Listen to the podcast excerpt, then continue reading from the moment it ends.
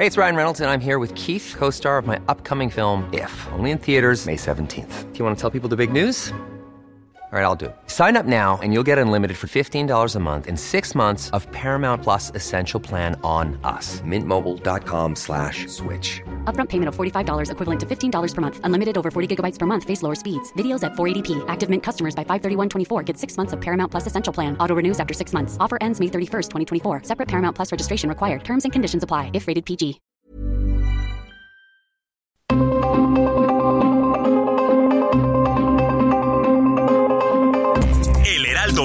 Presenta Zona de Noticias con Manuel Zamacona. Zona de Noticias, el epicentro de la información.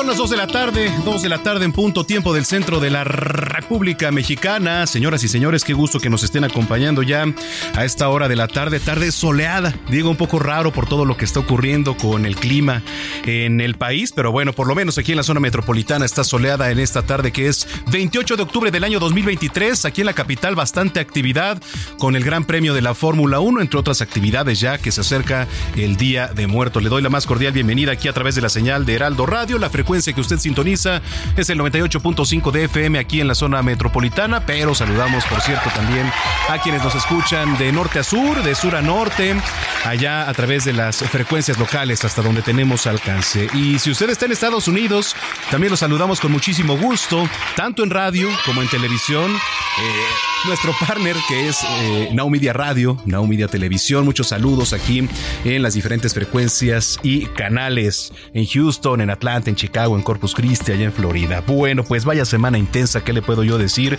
La verdad es que una de las mayores tragedias eh, que hemos vivido. Hasta el momento van 39 personas fallecidas, 10 desaparecidos por el paso del huracán Otis allá en Acapulco, que prácticamente se acabó. ¿eh?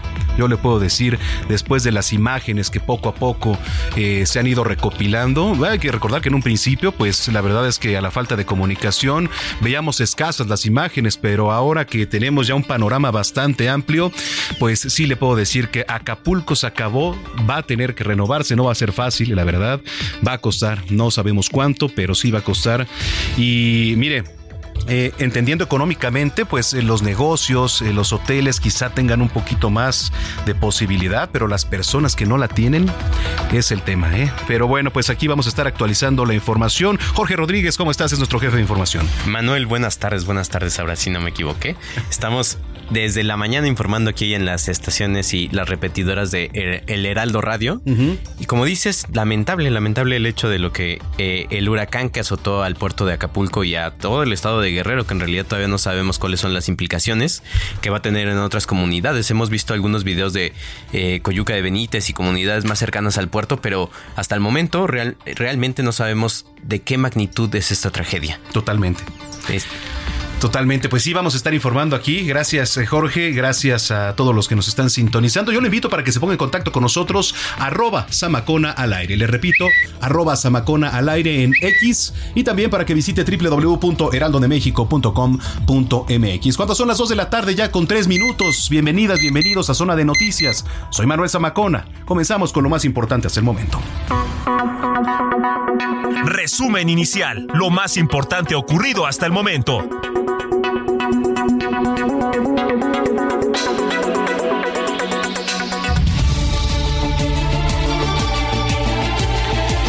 Le platico que ya suman 39 personas fallecidas tras el paso del huracán Otis, fenómeno que impactó el puerto de Acapulco en la primera hora del miércoles 25 de octubre. 29 hombres y 10 mujeres es la cifra reportada por el gobierno de México con datos de la Fiscalía General del Estado de Guerrero, quienes no han sido identificados. La probable causa es asfixia por sumersión. Eh, hay 10 eh, reportes de 10 personas que las están buscando los familiares. Eh, continúan las indagaciones, señor presidente, para dar con su paradero de estas personas que han sido reportadas y que aún no se comunican con sus familiares. Bueno, eh, escuchábamos a Rosa Isela Rodríguez, secretaria de Protección, eh, de Seguridad y Protección Ciudadana, y también comienza a revelarse la gravedad de los daños materiales. Más de 220 mil viviendas afectadas, daños en más del 80% del sector hotelero, más de 500 mil usuarios sin energía eléctrica, daños en 27 sensores del sistema de alerta sísmica. Estos son algunos de los reportados. El presidente Andrés Manuel López Obrador publicó un mensaje en sus redes sociales en el que negó que pues esté negando el paso para la entrega de ayuda humanitaria. Estuvieron ayer hablando mucho de que no se dejaba pasar el apoyo de los ciudadanos. Estamos haciendo las cosas de manera organizada. Bueno, pues eh, Morena informó que los resultados de las encuestas para definir las coordinaciones de defensa de la transformación, es decir, quienes buscan una candidatura en los nueve estados que tendrán elecciones el próximo año, se darán a conocer hasta el viernes 10 de noviembre y no el próximo lunes, como se había anunciado. Vamos a temas internacionales. El primer ministro Benjamin Netanyahu confirmó que tropas israelíes ingresaron a la franja de Gaza y agregó que la guerra contra Hamas será larga y difícil. El ex vicepresidente de Estados Unidos, Mike Pence, abandonó la carrera por la candidatura presidencial por el Partido Republicano.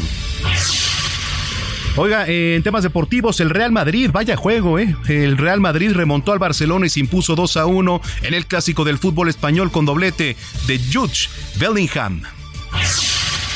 Mire, vamos a enlazarnos, vamos a enlazarnos ahora sí hasta el Autódromo Hermanos Rodríguez con mi compañero Oscar Mota, comentarista deportivo, parte del equipo del Heraldo Radio, quien nos trae todos los detalles de la Fórmula 1. ¿Qué está pasando por allá? ¿Cómo van las cosas, mi estimado Oscar? Qué gusto saludarte. Mi estimado amigo Manuel Zamacona, también un gran saludo, por supuesto, a Jorge Rodríguez, a todo tu equipo, pero principalmente a tus escuchas que nos hacen eh, la amabilidad, por supuesto, con tu sintonía. Número uno, maestro Zamacona, me voy a quejar amargamente porque, ¿qué significa eso de darme la bienvenida primero con el resultado del Real Madrid?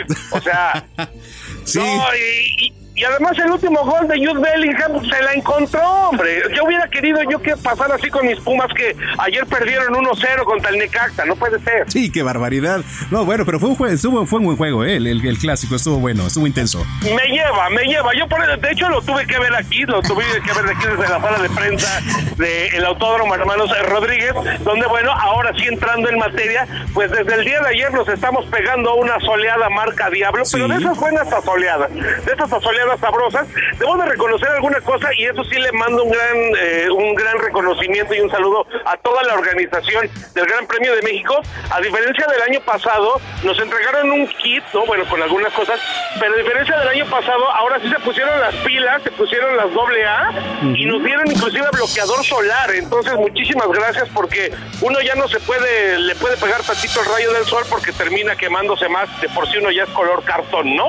Pero bueno, el asunto, mi querido eh, maestro Zamacona, dos cosas importantes. A ver, Sergio Checo Pérez, el día de ayer se realizaron las primeras pruebas, eh, obviamente reconocimiento de pista, algunos pilotos ya conocen la gran mayoría este trazado, pero hay otros nuevos, ¿no? Como Loyan Sargent o como Oscar Piastri, que incluso el año pasado, que también tuvimos la oportunidad de estar eh, cubriendo el Gran Premio para el Heraldo Media Group Fórmula 1 Gran Premio de México, presentado por Heineken, y del cual que por supuesto el Heraldo Media Group es patrocinador local, pues bueno, ellos inclusive en ese momento no formaban parte de los equipos, ¿no? No eran titulares e hicieron algunas primeras pruebas. Ahora ya, reitero, en la parte con Sarian y Piastri, pues bueno, ya eh, corriendo ya el trazado. El día de ayer Checo fue el con los registros de el tercero y el quinto mejor registro, tomando en cuenta obviamente a todos los pilotos. Y el día de hoy, hace un par de horas, terminó ya la tercera práctica y Checo registró también el tercer mejor registro. Entonces, Dios mediante, por favor, todos los dioses del automovilismo nos ayuden a que en unos minutos más, a partir de las 3 de la tarde, se va a correr la clasificación. Mi querido maestro Zamacona y amigos que nos escuchan en el Heraldo de México Radio, Checo tiene muchísimas broncas con sus clasificaciones. ¿Te parece a mí cuando yo hacía los exámenes de cálculo en la preparatoria? No nos va bien en esas pruebas. Entonces, ese es el gran pendiente y el gran asunto que tiene que resolver Checo, pero ya en un mano a mano que tiene contra Lewis Hamilton. A la gente que nos está escuchando y en un contexto, pues bueno, eh, Max Verstappen ya es tricampeón de la Fórmula 1 desde hace varias semanas, creo que desde, desde el 2014, no, bueno, ya desde hace algunas semanas sumó los puntos necesarios para él ser tricampeón, nadie le va a quitar ese título y entonces lo que Checo se está en este momento disputando es el segundo lugar del campeonato de pilotos. El año pasado quedó en tercer sitio y ahora está peleando mano a mano con Lewis Hamilton siete veces. Es poca cosa este segundo lugar. Checo tiene al momento 39 puntos más que Lewis Hamilton, Lewis en el tercer lugar, y esto se dio porque la semana pasada, lo recordarán bien, en el Gran Premio de Austin, Checo había quedado en un eh, eh, quinto sitio y Lewis Hamilton había subido al podio, pero lo terminan descalificando y entonces esos puntos que había sumado Hamilton se los quita, le dicen quítate para allá y entonces eh, Checo tiene estos 39 puntos. Entonces, para dar, digamos, este panorama deportivo de lo que está sucediendo, es lo que tenemos que concentrarnos, querido maestro Zamacona, esta clasificación importantísima a partir de las 3 de la tarde, donde Checo tiene que asegurarse quedar por enfrente de Lewis Hamilton, por supuesto también por enfrente, enfrente de Carlos Sainz y de George Russell, ¿eh? que George Russell también de Mercedes eh, le, le, es una buena pista, le gusta esta pista, entonces eso es en lo que tenemos que concentrarnos, maestro. Bueno, pues vamos a estar pendientes. Eh, gran resumen, Oscar. Y si lo permites, antes de que termine este espacio, nos estaremos enlazando contigo para un resumen, a ver cómo van las cosas. Por supuesto, porque también aquí nos platicamos con la gente, amigos de Costa Rica, platicamos con gente como por ejemplo Fermín La Calaca y ojo maestro Zamacona, que ya van tres europeas que me están preguntando por usted. ya me dijeron que si le puedo pasar su número, Dáselos. les dije que ahorita aquí íbamos a hacer un enlace, eh, le iba a preguntar, pero ya van tres europeas que me preguntan por usted. ¿eh? Dales mi número, por favor, dales mi número, por favor, mi querido Oscar Mota, haz lo tuyo en un momento lo hacemos y nos enlazamos y ya se las presento también. Te mando un abrazo. Un abrazo, amigo. Soy un gran día para ganar. Gracias.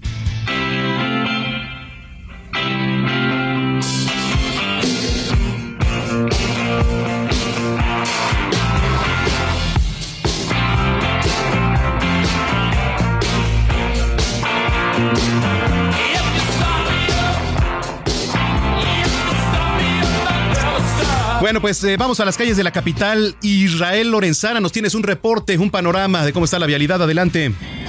Manuel Zamacona, muchísimas gracias, un gusto saludarte.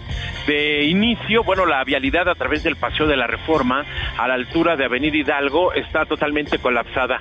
Hay que recordar que hoy 28 de octubre son los festejos de San Judas Tadeo, por ello elementos de la Secretaría de Seguridad Ciudadana Manuel han decidido cerrar los carriles laterales de Reforma a partir de la calle de Violeta y con dirección hacia la zona de Bucareli, a través de Avenida Hidalgo desde Rosales y con dirección hacia Reforma, también tenemos cerrada la circulación, miles de personas están llegando hasta la iglesia de San Hipólito, por ello recomendamos como alternativa, aunque distante, el ex central Lázaro Cárdenas con dirección hacia Peralvillo y también la avenida de los insurgentes para desplazarse hacia la zona de la raza. Por otro lado, Manuel, también tenemos información de la zona de Churubusco, ya lo haban hace unos minutos, se está llevando a cabo la Fórmula 1 en el Autódromo Hermano Rodríguez, por ello la zona de Churubusco se ve muy complicada esta tarde.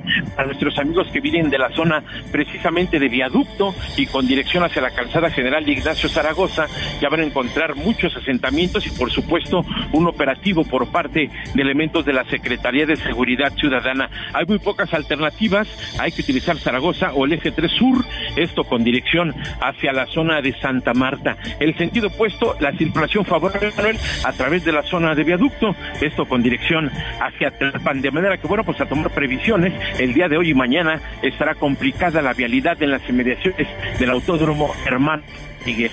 Luis Macona, la información que yo te tengo esta tarde. Gracias, Irra, estamos pendientes. Hasta luego.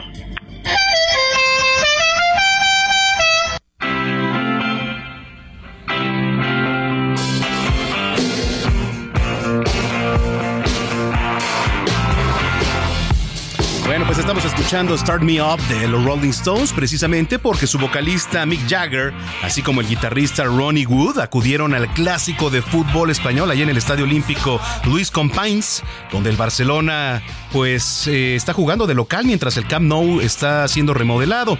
Los jugadores del Barcelona salieron al campo con el logotipo de la banda inglesa en sus playeras. Sin embargo, el Real Madrid se llevó el partido y publicaron en su cuenta de Twitter, los Beatles siempre fueron mi banda favorita.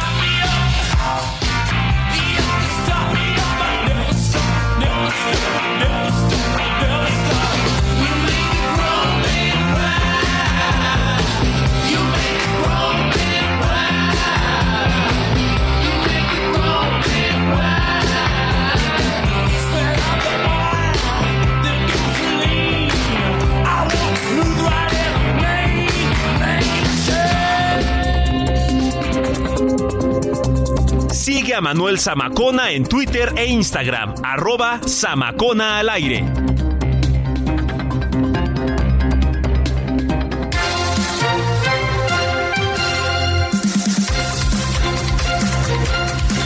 Las 2 de la tarde con 15 minutos en el tiempo del centro, ya a más de 72 horas ¿eh? del paso de Otis, le platico que la Coordinación Nacional de Protección Civil ha elevado la cifra de personas fallecidas por el poderoso huracán allá en el estado de Guerrero.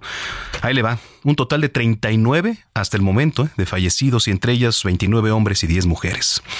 Esta información fue confirmada por la Secretaría de Seguridad y Protección Ciudadana a cargo de Rosa Isela Rodríguez. Eh, ella detalló que las víctimas habrían perdido la vida por asfixia por sumersión, aunque bueno, pues eh, ya continúan las investigaciones. Por cierto, habló con el presidente López Obrador por teléfono e informó que hay reportes de al menos 10 personas desaparecidas. Dice, pues las están buscando los familiares, continúan las indagaciones para dar con su paradero, que pues han sido reportadas y que aún no se comunican con sus familiares. Sin embargo, debo informarle que las 39 víctimas no han sido identificadas. Eso es, bueno, pues lo que se tiene hasta el momento.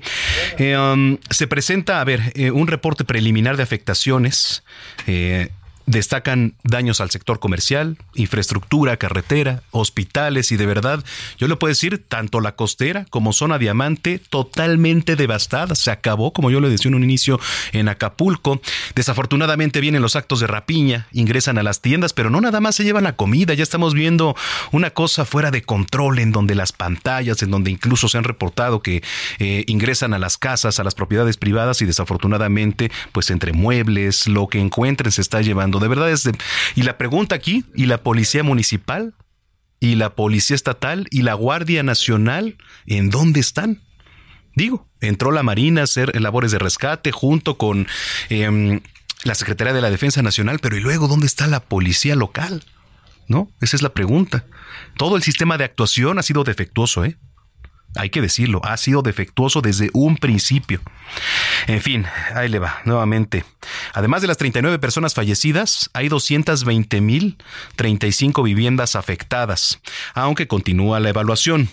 El sector hotelero presenta daños en 80% en sus instalaciones. El sector eléctrico tiene fuera de servicio 37 líneas de transmisión, 26 subestaciones eléctricas, una central de generación y 10.000 postes de luz caídos. 513 mil 524 usuarios afectados por cortes a la energía eléctrica. Esto es un recuento eh, que le estoy haciendo. Al menos dos hospitales afectados, que a mí me parece poco por las imágenes y todos los recuentos, eh, que es el Hospital General Renacimiento por las inundaciones en planta baja y el Hospital General Regional 1, afectando equipos electromecánicos y suministro de gases medicinales. Seis cierres de carreteras por la caída de árboles, deslaves y desbordamientos de cuerpos de agua. Mire, estamos tratando, estamos tratando de verdad de hacer contacto con nuestra compañera Carla Benítez hasta ya en Guerrero, en Acapulco, pero pues todavía es complicada la comunicación, quiera porque pues... Eh, toda la gente que está ahí o la mayoría trata de hacer contacto con sus familiares, siguen las labores en cuestión de, de búsqueda, etcétera. Bueno, eh, daños en cristales, fachadas de plazas, de locales, de edificios, de propiedades privadas. El Aeropuerto Internacional de Acapulco, pues sí presentó daños y suspensión de operaciones, aunque ya han sido reanudadas. Le digo, todo esto es el panorama hasta el momento.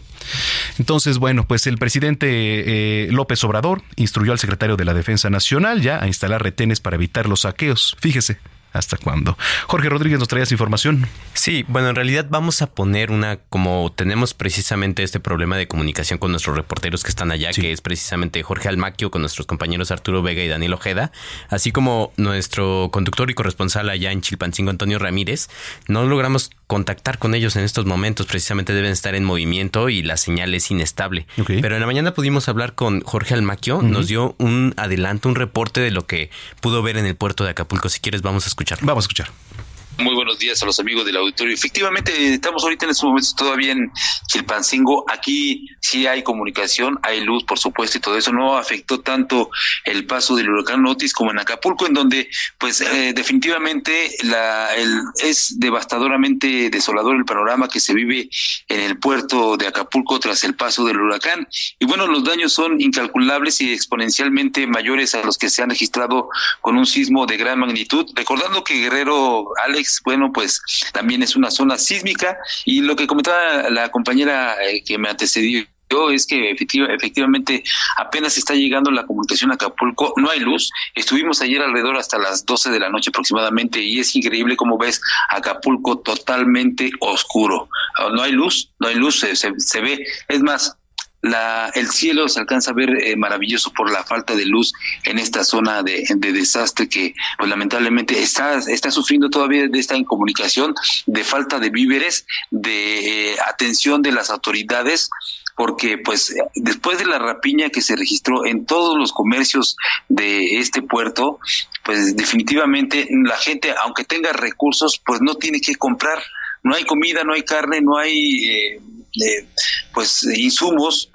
hay gente que necesita pañales, por ejemplo, pero todos se los robaron y no pueden ir a comprar, no pueden ir a conseguirlos. los adultos mayores son los que están sufriendo más de esta situación porque pues no, no pueden moverse, están enfermos, les falta movilidad y definitivamente pues no pueden atender la situación para pues defenderse. Hay gente que, vive sola, por, te lo digo porque vive sola, sus hijos están en otros eh, estados o en la Ciudad de México y bueno pues se tiene que atender. Los vecinos están solidarizando, es una parte muy importante que los vecinos, hay una señora, la señora Carmen me parece que pues se le cayó el techo y los vecinos le están dando eh, pues le están prestando la vivienda para que pueda estar ahí, porque ella es diabética, está ciega, y pues no puede atenderse por sí sola. Y la gente se está apoyando, se está comunicando ya un poco con los chats, decía mi compañera, pero todavía falta comunicación porque los postes están caídos por todas las calles de las diversas colonias de Acapulco, Alex.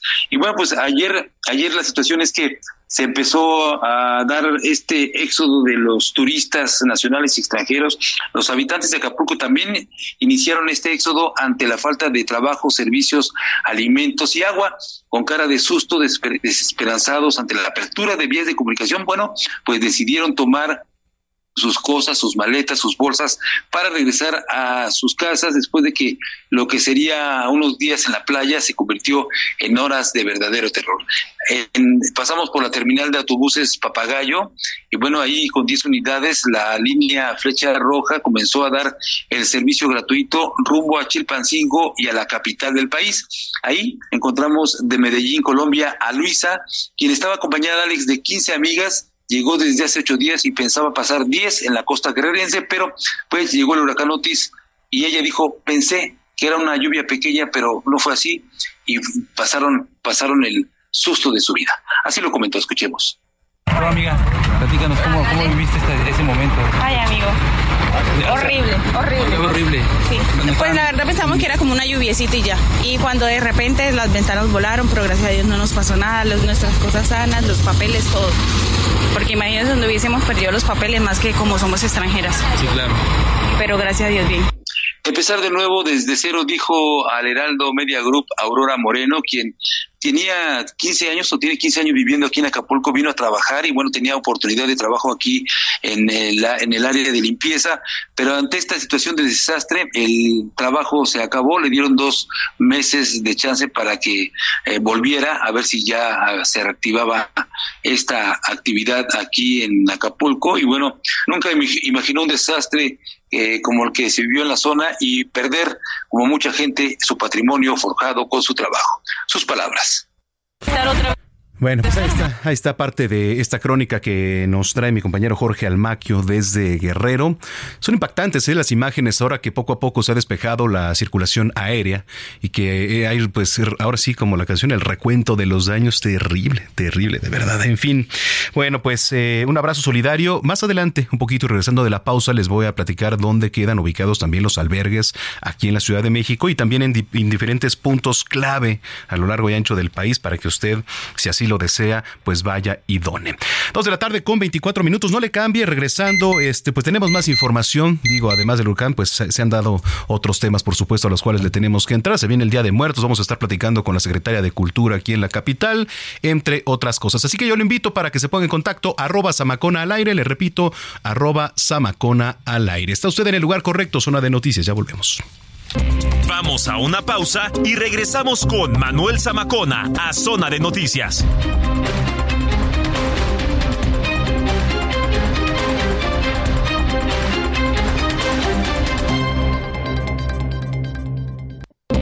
Ya estamos de regreso en Zona de Noticias con Manuel Zamacona por el Heraldo Radio.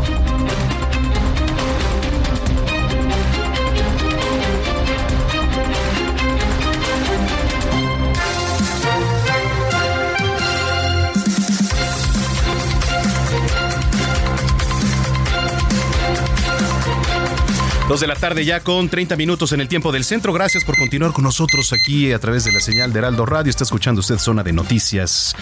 Bueno, eh, seguimos eh, con los testimonios. ¿Qué es lo que ocurre? Vamos de cerca hasta el lugar de los hechos allá en Acapulco, en la colonia Bocamar. Está Jorge Alberto Cabrera. Él es vecino justamente de esta colonia, a quien saludo con mucho gusto. Jorge, gracias por tomar la llamada. Hola, ¿qué tal? Buenas tardes. Muy buenas tardes. Sé que es complicado un poco la comunicación, pero bueno, dentro de la medida de lo posible, platícanos un poquito cuál es la situación hasta el momento, hoy que ya es sábado, eh, tres días de esta devastación, ¿cómo le están pasando? Mira, está un poco complicado todo, ya que para empezar no hay transporte para toda la gente, ya se están acabando los víveres, ya no hay casi agua, a los alimentos ya se están escaseando, ya todas las tiendas de autoservicios ya las saquearon, así que ya no hay dónde comprar alimentos ni, ni nada. Igual las, gas, las gasolineras ya las están saqueando también, ya no va a haber combustible. Oye, eh, los víveres, por ejemplo, que han estado llegando, ¿qué pasa con ellos? ¿En, en dónde se distribuyen, etcétera? Mira, pues ahorita no, no han estado llegando víveres porque ya sea por la autopista o, o en la entrada ya aquí a Acapulco hay mucha gente que está quitándole eh, todos los víveres a las personas que vienen con ayuda por la misma necesidad que ya no hay nada. Bueno, ¿y la autoridad? Me pregunto yo. Eh, ahorita andan muy ocupados, ya sea recogiendo lo que es todos los postes de luz que se cayeron para que haya paso hacia las colonias, ¿no? Porque no había paso hacia las colonias. tenían que estar caminando todos. Ahorita ya se pueden llegar a algunas colonias de aquí. Eh, Jorge Tocayo, te habla Jorge Rodríguez, jefe de información. Una pregunta. Eh, ¿les, les, les alertaron, alguna autoridad les informó de la llegada del huracán? ¿Sabían que iba a llegar? Eh, mira, sí nos informaron, pero fue un día antes. Haz de cuenta que suspendieron clases para que, te, no, que ahí me llegue el huracán. Pero, pero pues sí, este, se avisaron, pero con un día de anticipación. Oye, eh, en tu caso, por ejemplo, ahora que nos estabas comentando, se están acabando los víveres y digo, pongo tu caso porque pues pudimos hacer contacto contigo. Se están acabando, este, perdón, los insumos, el combustible. ¿Qué vas a hacer ahora? No, ahorita pues estamos saliendo a buscar a ver qué podemos encontrar, porque pues ya van varios días, ya tenemos, así que todo lo que es carnes, todo eso se está echando a perder y lo único que se puede comer es arroz, frijoles cosas que no necesitan refrigeración, porque incluso hasta todas las tiendas de, de, las colonias y todo eso están regalando lo que es la lo de refrigerado, porque se están echando a perder. Oye, eh, ¿qué te comentan eh, los vecinos, tus amigos, familiares? No, pues todos están tristes, ¿no? Porque casi todos salimos afectados con una u otra cosa, pero pues, estamos este, viendo la manera de, de salir, ¿no? Juntos, unos tienen una cosa y nos juntamos para que se haga lo que es el alimento del día, ¿no? Claro. Oye, bueno, pues eh, Jorge, un abrazo muy solidario. Esperemos que esto pase pronto, que poco a poco comience a ver otro panorama ahí con ustedes. Y este, si lo permites, pues estamos en comunicación. Sí, claro, aquí vamos a estar. Cuando gustes, aquí estamos. Muchas gracias. Eh, gracias, Jorge. Sí, de nada, para servirte. Eh, usted escuchó la voz de Jorge Alberto Cabrera, él es vecino de la colonia Bocamar, allá en Acapulco. Pues esa es la situación, esa es la realidad de lo que se está viviendo en estos momentos allá en el puerto de Acapulco, devastado. Y como le digo, quien tiene posibilidades, pues eh, quizá podrá ser más cosas, pero las que no tienen posibilidades, las personas que no tienen posibilidades, desafortunadamente son las que más sufren. Bueno, eh, dos de la tarde, 35 minutos. Eh, se actúa conforme a los protocolos y con sensibilidad, dice Claudia Sheinbaum. Vamos con mi compañero Carlos Navarro, que nos tiene la información. Adelante, Carlos. Buenas tardes, Manuel. Te saludo con gusto a ti, al auditorio, y te comento que las autoridades están actuando conforme a los protocolos y con sensibilidad social tras el impacto del huracán Otis en el estado de Guerrero. Así lo señaló la coordinadora nacional de los comités de defensa de la Cuarta Transformación, Claudia Sheinbaum, en un video difundido en sus redes sociales. Escuchemos. Pues está actuando correctamente conforme a los protocolos en caso de catástrofe y además con mucha sensibilidad social. Se está actuando en diferentes planos en la atención a la emergencia, en la realización del censo de las afectaciones casa por casa, la estimación en general de las afectaciones y el plan de reconstrucción. La virtual candidata presidencial enlistó siete puntos sobre lo que hace el gobierno federal ante esta catástrofe. En este caso señaló que, por ejemplo, la Secretaría de Hacienda está haciendo una evaluación de los daños para dimensionar cuánto estarían destinando para recuperar Acapulco y las zonas aledañas. También habló de la instalación de un centro de mando donde se llevan a cabo dos reuniones diarias con la participación de diferentes autoridades como es la gobernadora de Guerrero Evelyn Salgado, así como otras secretarías de Estado. En este caso, la virtual candidata presidencial hizo un llamado a seguir apoyando a los damnificados de Guerrero. Escuchemos. Hago la invitación a todas y a todos para que con mucha unidad y solidaridad sigamos apoyando a nuestros hermanos y hermanas afectadas. El día de ayer llevamos despensas y distintos enseres a las instalaciones de Marina para que pudieran llegar. Invito a seguir llevando todo lo que se necesita para nuestros hermanos y hermanas guerrerenses damnificados por este huracán Otis. Guerrero nos necesita. El miércoles pasado, mientras estábamos eh, en el traslado de Corral a la zona de Delicias en Chihuahua, se informó que se cancelaba la gira por el norte del país. Se tenía contemplado que la virtual candidata visitara Ciudad Lerdo en Durango y San Nicolás de los Garza en Nuevo León. Sin embargo, se suspendió. También se estará suspendiendo la visita a Boca del Río Veracruz que se tenía contemplada para mañana y se prevé que sea hasta el próximo fin de semana, obviamente dependiendo la situación de Guerrero, que se pueda reanudar esta gira por la unidad, Manuel. Pues vamos a estar pendientes, vamos a estar muy pendientes. Te agradezco mucho, Carlos Navarro, y estamos en comunicación. Claro que sí, estamos pendientes. Buen día. Muy buen día, dos de la tarde con 38 minutos. Mujer Plena con Paulina Mosurrutia.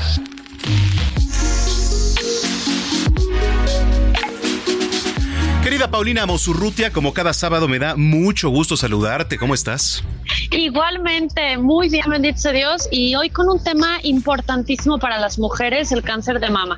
Totalmente, totalmente eh, un tema por demás importante. Octubre, mes eh, para hacer conciencia sobre el cáncer de mama, uno de los tipos de cáncer más frecuentes a nivel mundial.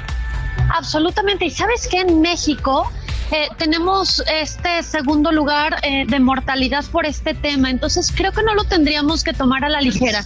Y sabes, revisando los datos, me, quedan algunos, algunas preguntas que nos tendríamos que estar haciendo, porque las mujeres que mueren en México, como te decía, eh, por esta enfermedad están entre los 20 y los 59 años. 20, Manuel.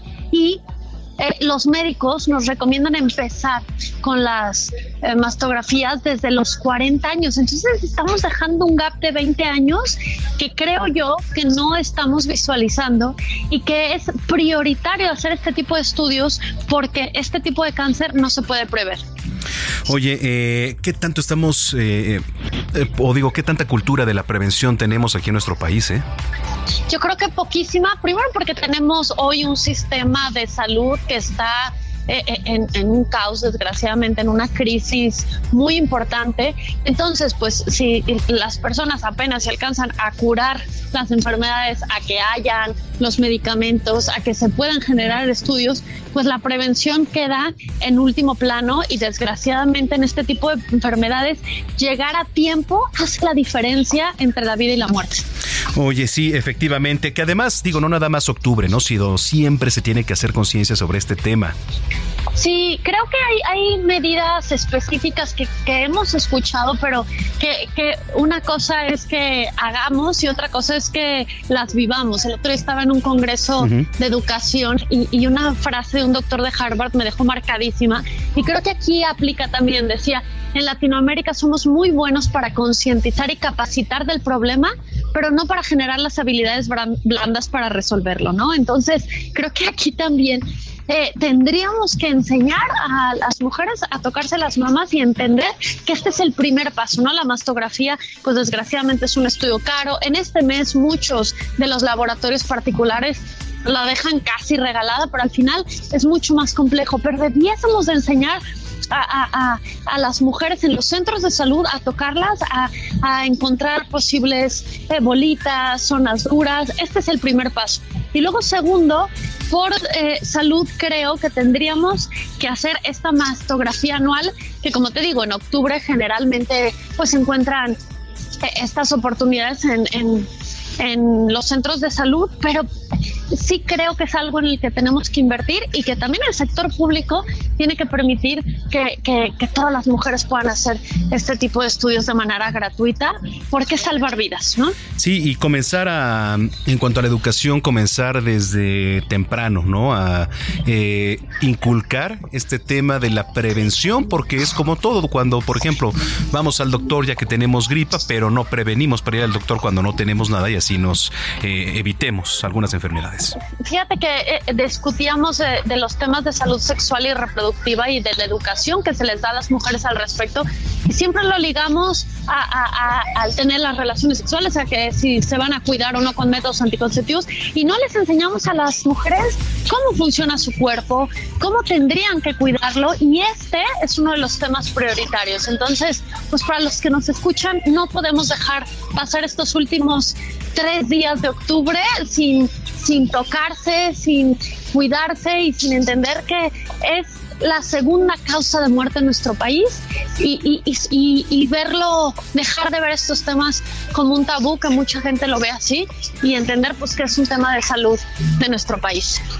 Bueno, pues eh, es importantísimo lo que nos estás platicando. La gente que te viene escuchando, Paulina Mosurrutia, ¿dónde te puede seguir en las redes sociales? fíjate que, eh, bueno, las mías de Paulina Mosurrutia nos pueden encontrar, pero en Unión Mujer hicimos un podcast espectacular con una sobreviviente de cáncer de mama que además nos habló de cómo aprendió, ¿no? A, vivir la vulnerabilidad, a escoger ser feliz en cada momento, el luchar contra sus demonios. La verdad fue excepcional, entonces también podrán encontrar todos estos contenidos porque creo que este tipo de crisis en muchas situaciones pues no solo te cambian la vida, sino te cambian la forma de ver la vida. Entonces, ahí por favor en Unión Mujer no se pierdan el podcast que fue espectacular. Es importante ahí en Unión Mujer. Oye, te mando un abrazo. Un abrazo grande y nos platicamos, nos vemos y nos escuchamos la próxima semana. Gracias, Pau. Saludos. Saludos. Paulina Mosurrutia, aquí en Zona de Noticias, 2 de la tarde ya con 43 minutos, que por cierto, en el marco de este cierre del mes de octubre, mes de la concientización sobre el cáncer de mama, la Fundación FUCAM reitera la importancia de la prevención y anunció el primer congreso sobre cuidados paliativos para pacientes de esta enfermedad. Tengo en la línea telefónica al doctor Omar Saucedo, eh, psicooncólogo e integrante de la Fundación FUCAM. Doctor, gracias, bienvenido, buenas tardes. Hola, ¿qué tal? Buenas tardes. Gracias por tomar la comunicación. Eh, pues reiterar, por supuesto, la importancia de todo este tema que ya veníamos platicando desde, como veníamos escuchando con Paulina Mosurrutia. Sí, totalmente. Siempre será importante poner sobre la mesa este tema de la detección temprana. Eh, en el marco justo del Día Internacional de la Lucha contra el Cáncer de Mama, siempre será relevante llevar a cada vez a más mujeres y hombres eh, este esta patología que cada vez desafortunadamente sigue cobrando vidas y desde ahí es importante pues justo hablar de estadísticas eh, cada 70 minutos, no sé si se comentó, pero cada 70 minutos muere una mujer por cáncer de mama en México, ¿no? Son cifras aterradoras, ¿no? Entonces, también desde ahí es que justo se enmarca este Congreso de Cuidados Paliativos, cómo hacerle para que eventualmente estas mujeres eh, que pasan por un diagnóstico así y que eventualmente eh, pues se quedaron cortos, la enfermedad avanzó y qué hacer con ellas, ¿no? Eso es importante mencionar este este congreso que tiene como objetivo eh, capacitar, formar, sensibilizar a todo el ecosistema médico para que pueda acompañarles de una manera ética, profesional y compasiva, ¿no? Entonces, eh, este congreso está bien interesante, fíjate, porque tiene a 37 ponentes, todos con especialidades diferentes, desde enfermería, clínica del dolor, nutrición, eh, fisioterapia, esto, psiconcología, tanatología, eh, insisto, todo el ecosistema de este médico, digamos, para poder acompañar a estos pacientes. Y algo que diferencia justo a FUCAM es nuestra especialidad, digamos, que es el cáncer de mama, ¿no? Eh, esta mirada eh, con perspectiva de género, poniendo de frente a las mujeres, a, que por número nos ganan a los hombres, ¿no? En población en México, siempre tenemos que poner este énfasis en cómo acompañarlas, insisto, de una manera responsable. Sí, efectivamente. Eh, ¿Habló de algún congreso? ¿Dónde, puede encontrar información la, la gente eh, de, de, acerca de esto? Claro, este primer congreso FOCAM de cuidados paliativos con perspectiva de género eh, se va a llevar a cabo el 9, 10 y 11 de noviembre en las instalaciones de FUCAM. También es mm, importante decir que es en formato híbrido, es decir, quienes no nos puedan acompañar de manera presencial se pueden conectar vía Zoom. Esto, y pueden eh, inscribirse en la página de FUCAM, que es www.fucam.org.mx. Este, si dan este, a la página web, la primera pantalla que les va a salir va a ser la, la página del Congreso. Ahí simplemente seleccionan si van a estar acompañándonos de manera presencial o nos acompañarán de manera virtual. Las inscripciones ya están abiertas desde la semana pasada. Entonces, este, también importante mencionar es que si bien es para el personal de salud, digamos, porque pues, somos los que estamos al frente de estas pacientes, pues por supuesto también no podemos olvidar a todas las a todos los familiares, a todo el ecosistema que también está en casa, ¿no? Entonces también son bienvenidas, bienvenidos todas las personas que puedan estar acompañando a una persona en situación paliativa. Este congreso, eh, en tanto que viene de tantos especialistas, pues se manejará en este primer nivel de entendimiento. Eso es muy importante. Entonces, cualquier persona que esté familiarizada o que esté por familiarizarse, desee estar un poco más involucrada con esta con este momento de vida de, esta de esta patología, pues son bienvenidos, bienvenidas. Totalmente. Eh, redes sociales para que la gente que nos viene escuchando se pueda poner en contacto. Sí, pueden estar en contacto con nosotros en la página de Instagram de FUCAM, que es eh, arroba FUCAM eh, y en la página de Facebook es arroba FUCAM Cáncer de Mama. También ahí nos pueden encontrar. Bueno, pues muchísimas gracias por tomar la comunicación y si lo permite, pues estamos en contacto. Con todo gusto, por allá les esperamos. Un abrazo a todos y a todas. Gracias, es el doctor Omar Saucedo, psico-oncólogo e integrante de la Fundación FUCAM. Dos de la tarde, 28 minutos. Zona de noticias con Manuel Zamacona.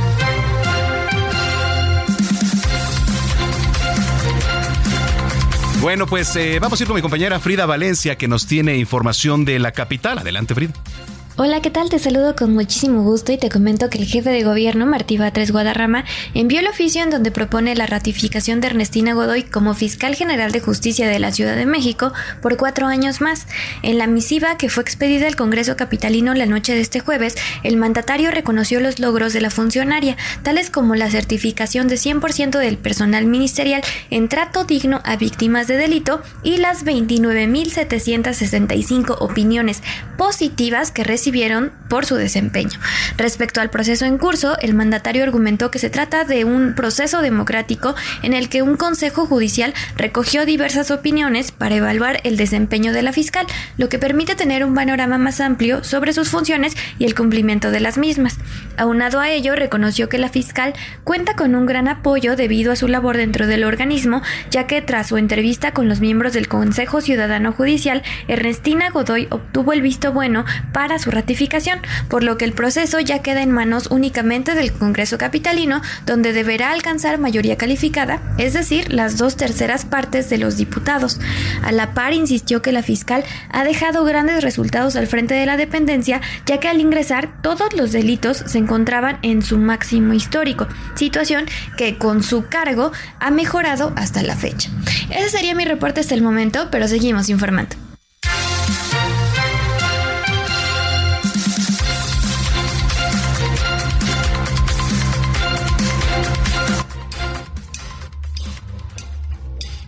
Agenda Cultural con Melisa Moreno.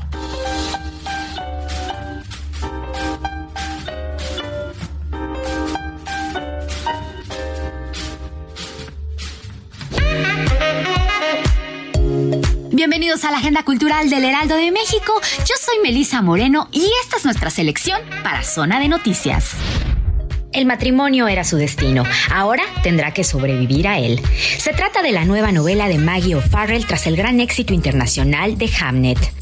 Lucrecia, tercera hija del gran duque Cosimo de Medici, es una niña callada y perspicaz, con un singular talento para el dibujo que disfruta de su discreto y tranquilo lugar en el palazzo.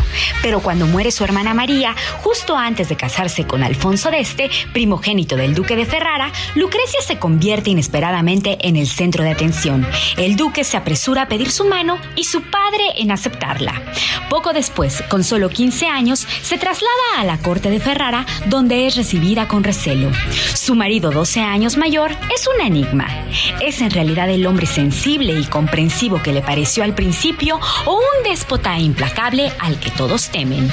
Lo único que está claro es lo que se espera de ella, que proporcione cuanto antes un heredero que asegure la continuidad del título. El retrato de casada de Maggie O'Farrell es editado por Libros del Asteroide. Lumbre es una exposición colectiva que reúne el trabajo de 35 mujeres ilustradoras en México. El conjunto de piezas presenta una serie de posicionamientos personales y sociales. En algunos casos, la aceptación del cuerpo, la conexión con lo cotidiano y el entorno doméstico. También trata temas de resistencia como la desaparición forzada, derechos reproductivos y desigualdades sociales. El lenguaje visual construido por sus autoras encuentra su plataforma en redes sociales, murales y tatuajes, mostrándose como un medio de comunicación autosuficiente y contestatario ante las normas patriarcales. En la actualidad, la ilustración ocupa un lugar cada vez más relevante como forma creativa y de comunicación. Sus virtudes y cualidades de conexión han permeado el campo publicitario y la creación de identidades corporativas. Por otro lado, se ha abierto un campo de intercambio con el ámbito de las artes visuales que corre en ambas direcciones. La presente selección de piezas entiende la ilustración como una herramienta contundente para crear construcciones visuales autosuficientes. Tiene un valor y un fin en sí misma. No está supeditada a función como apoyo de textos u otros contenidos. Lumbre Ilustradoras en México Exposición Colectiva se puede visitar a partir de este fin de semana en el Museo Universitario del Chopo. Inglaterra, 1912. La familia Birling se encuentra en pleno festejo del compromiso nupcial de su hija con un atractivo prospecto que promete ayudar a elevar aún más su posición social. Mientras gozan y conviven, un inspector llama a la puerta. Su misión es investigar el suicidio de una joven trabajadora. Asombrados, vemos al detective ir descubriendo la responsabilidad de cada uno en el lamentable suceso. Así, entre suspenso, misterio y humor, quedan expuestos el desdén e indiferencia social que conducen a consecuencias trágicas. Carlos Aragón, Pedro Mira, Lourdes Gaza, José Ramón Berganza, David Villegas, Leilani Ramírez y Elena Paricio son el elenco de esta puesta en escena, escrita en 1944, que ahora se presenta en este año ante los espectadores mexicanos en el Teatro Helénico. El inspector llama a la puerta, tiene temporada hasta el 17 de diciembre. Esta fue la agenda cultural de esta semana. Yo soy Melisa Moreno y me encuentras en arroba melisototota. Nos escuchamos la siguiente.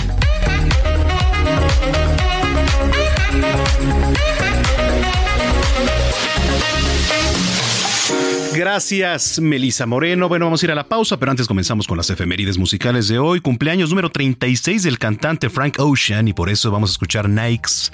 Con esto nos vamos a la pausa. No le cambie, regresando tenemos gastronomía con nuestra querida chef Paulina Abascal. Eh, tenemos por ahí también este, la plática con la secretaria de Cultura de, de la capital, Claudia Curiel, del Día de Muertos. Entonces, pues está usted en el lugar correcto, que es zona de noticias. Ya volvemos.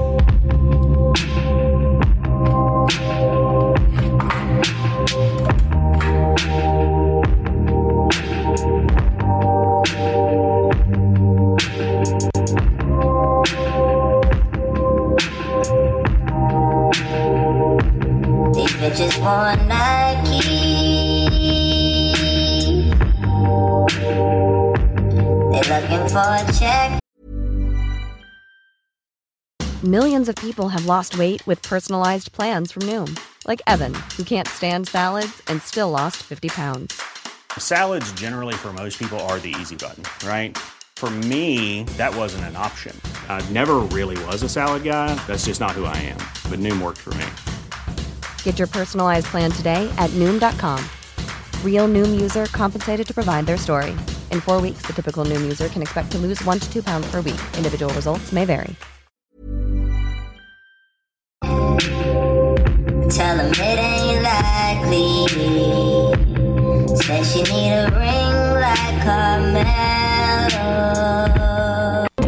Ya estamos de regreso en Zona de Noticias con Manuel Zamacona por El Heraldo Radio.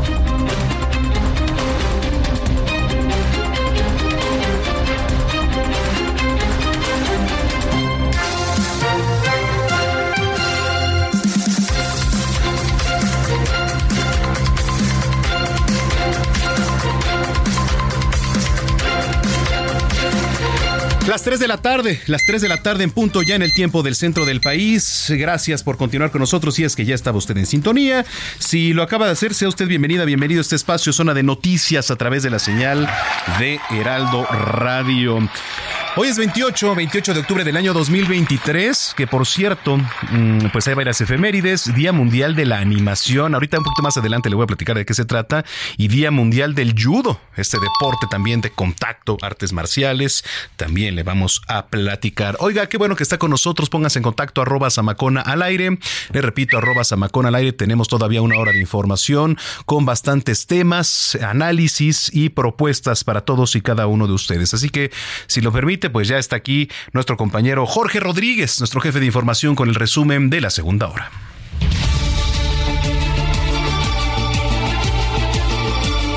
Sábado 28 de octubre, esta es la información.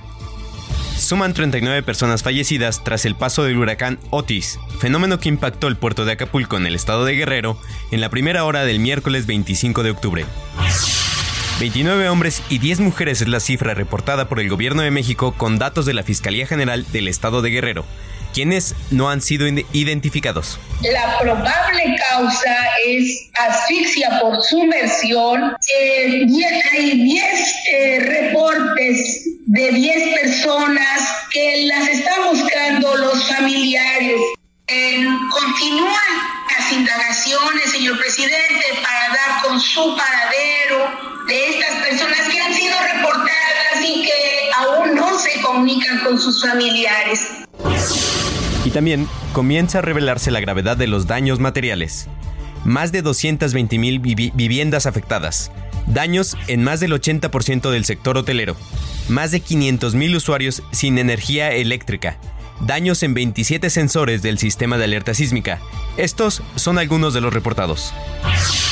Aún no tenemos más detalles sobre los daños ocasionados por el huracán Otis en otras comunidades además del puerto de Acapulco, pero el vocero de la presidencia, Jesús Ramírez Cuevas, detalló que la instrucción del presidente López Obrador es atender a los damnificados en al menos otros siete municipios. En entrevista, Jorge Alberto Cabrera, vecino de la colonia Bocamar, cercana a la costera Miguel Alemán, nos dijo que los insumos básicos, así como la comida y el agua, se están terminando. La Comisión Nacional del Agua informó que monitorea una zona de baja presión al sur de Chiapas que tiene una probabilidad del 90% de formar un ciclón tropical en las próximas 48 horas. Morena informó que los resultados de las encuestas para definir a los coordinadores de defensa de la transformación, es decir, quienes buscan una candidatura en los nueve estados que tendrán elecciones el próximo año, se darán a conocer hasta el viernes 10 de noviembre y no el próximo lunes como se había anunciado. En el mundo, el primer ministro Benjamin Netanyahu informó que tropas israelíes ingresaron en la franja de Gaza y agregó que la guerra contra Hamas será larga y difícil. En los deportes, el Real Madrid remontó al Barcelona y se impuso 2 a 1 en el clásico del fútbol español con doblete de Jude Bellingham. Estamos pendientes de la Fórmula 1 Gran Premio de la Ciudad de México 2023 presentado por Heineken. Estamos en punto de que inicie la clasificación.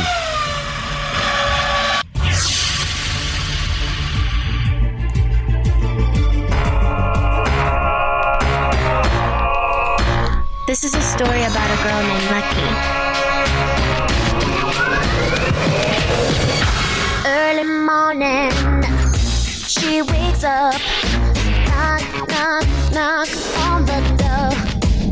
Y estamos escuchando Lucky de Britney Spears, la princesa del pop, ya que esta semana lanzó su libro The Woman in Me, o La mujer que soy, en el que destapa detalles sobre su vida como su relación con Justin Timberlake, la razón por la que decidió raparse la cabeza e incluso alguna situación que vivió en un retén con personas armadas en México.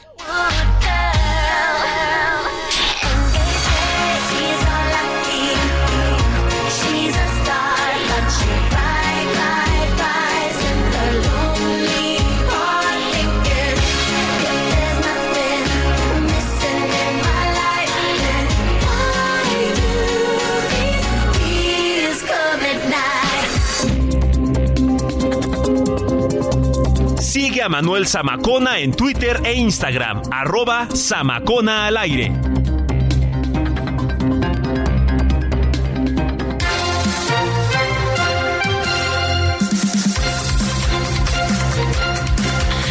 Bueno, eh, 3 de la tarde con 5 minutos. Eh, gracias por la gente que nos escribe y se pone en contacto. Nos escribe Yasmín Martínez eh, que nos mandó un audio ahorita que estábamos tocando el tema del cáncer de mama. Es un audio bastante reflexivo. Ahorita vamos a tener oportunidad de ponerlo y sí lo voy a hacer aquí al aire. Em, gracias, de verdad. Gracias, Yasmín, por tu testimonio. También nos escriben por acá, dice la Asociación de Empresarios Gasolina y Gas LP allá en el Estado de México, después de manifestar pues su rechazo al nombramiento de Victoria Arriaga como coordinadora de protección civil en la entidad, pues se están manifestando en una carta a la gobernadora Delfina Gómez, eh, pues preocupación porque documentaron que dicen el actual coordinador de protección civil, aún de la administración prista, Samuel Gutiérrez, pues dice le está otorgando permisos a estaciones clandestinas por ahí en más de 100 municipios. Entonces, pues, ¿qué significa esto? Que mm, están sin cumplir con las normas correspondientes y dice son una bomba de tiempo porque carecen de las medidas de seguridad. Es importante porque se puede relacionar con el tema del huachicol.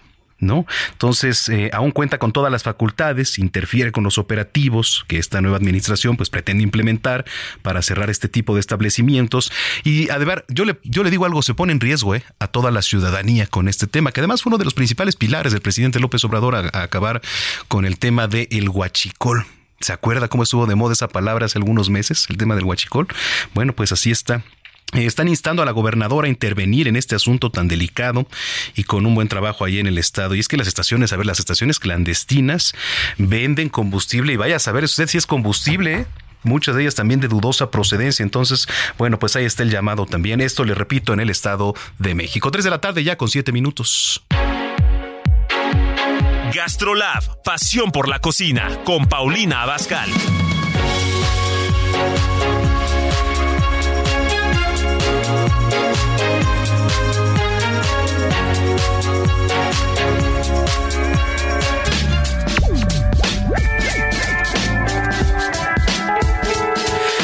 Nuestra querida chef Paulina Bascal en la línea telefónica. ¿Cómo estás, Pau?